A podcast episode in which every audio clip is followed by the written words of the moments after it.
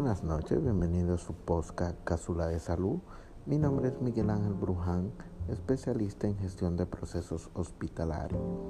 El día de hoy vamos a hablar de las cuatro etapas para la mejora continua de nuestra organización de salud.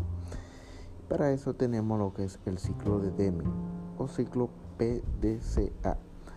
Y no es más que un ciclo que está compuesto por cuatro etapas cíclicas, de tal forma que una vez terminada la cuarta etapa, se debe regresar a la primera y repetir el ciclo. De esta manera, las actividades son reevaluadas periódicamente y se incorpora lo que son nuevas ideas o diferentes ideas en lo que es el proceso de mejora continua. Vamos a detallar las cuatro etapas del ciclo y la primera es planificar, donde se identifica cuáles son aquellas actividades de la organización susceptible de mejora y se fijan los objetivos a alcanzar al respecto.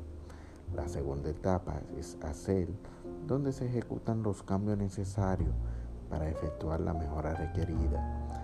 La tercera etapa es verificar que una vez realizada la mejora se debe proceder a un periodo de prueba para verificar el buen funcionamiento de la misma.